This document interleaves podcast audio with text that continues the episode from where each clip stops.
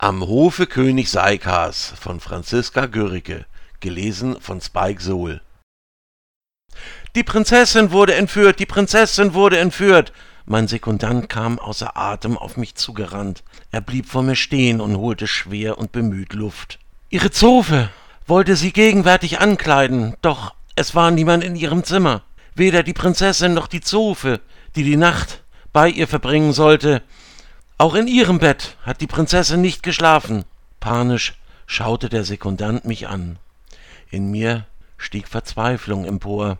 Die Prinzessin war für mich nicht nur irgendeine Frau, die ihr Glück bereits in die Wiege gelegt bekommen hatte, alleine dadurch, dass sie die Tochter des Königs und der Königin war. Sie war viel mehr für mich. Besser gesagt, war sie die Liebe meines Lebens.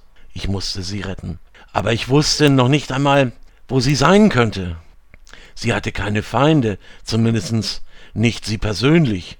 Natürlich gab es immer Neider oder angrenzende Gebiete, zu denen es Konflikte gab, aber jeder aus dem Volk liebte die Prinzessin. Sie war sittsam, freundlich und engagierte sich, indem sie den Armen etwas zu essen brachte.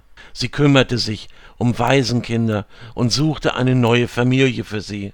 Wer sollte so ein unschuldiges Wesen entführen?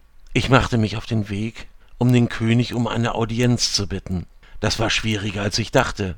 Scheinbar war der König von der Nachricht so erschüttert, dass er wie weggetreten war. Ich hatte keine Zeit abzuwarten, bis ich seine Majestät wieder gefangen hatte. Ich würde mein Ziel, die Prinzessin wieder in meinen Armen halten zu können, ohne die Unterstützung der königlichen Garde erreichen müssen. Denn diese würden sich mir nicht anschließen, wenn sie nicht den Befehl des Königs hatten. Ich meine, ich konnte sie verstehen. Es gab vor einiger Zeit mal einen Vorfall, da war die königliche Streitmacht aus einem verdammt guten Grund ausgerückt, allerdings waren zu wenige zurückgeblieben, um die Burg verteidigen zu können. Und das wäre beinahe mehr als schiefgegangen. Und genau aus diesem Grunde konnte ich nicht auf die Unterstützung der königlichen Garde hoffen. Was also konnte ich nur tun? Ich entschied mich dazu, erst einmal meine Sachen zurechtzulegen. Ich wies meinen Knappen an, er solle den Stalljungen suchen. Dieser sollte mein Pferd satteln und sich anschließend um meine Rüstung kümmern. Ich nahm mein Schwert und ging noch einmal mit dem Schleifstein drüber. Mein Knappe ging in die Küche und besorgte einiges an Verpflegung. Jeder von uns packte ein paar Sachen zusammen und dann ging es fast schon los. Zuletzt ging ich in das Schlafgemach meiner geliebten Prinzessin. Ich schritt zu ihrem Nachttisch, nahm die kleine Schatulle und packte diese ein. Darin befand sich eine Kette mit einem Medaillon, in dem jeweils ein Bild von ihrem Vater und ihrer Mutter war. Und so machten wir uns, mein Knappe und ich, auf den Weg. Wohin wir ritten, wussten wir nicht, aber etwas zog mich genau in diese Richtung.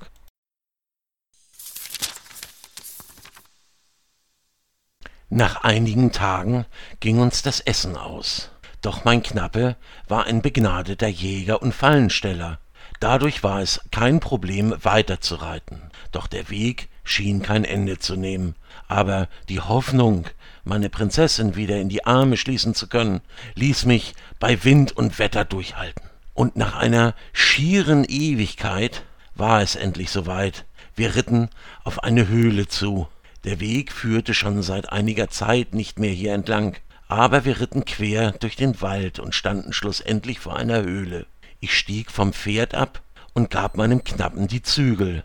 Wir waren an einem kleinen See vorbeigekommen, und ich wies ihn an, mit den Pferden zurückzureiten und diese zu tränken. Anschließend sollte er sich ausruhen.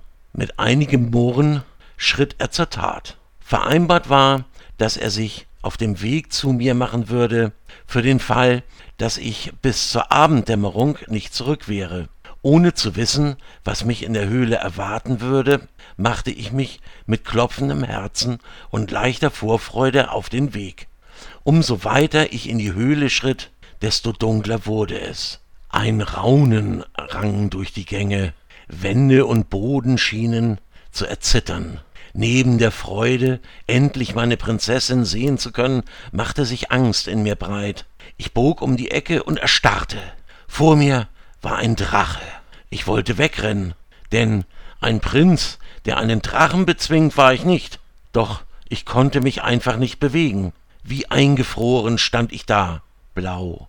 Diese blauen Augen des Drachen starrten mich eiskalt, aber vertraut an, denn es waren die Augen meiner geliebten Prinzessin.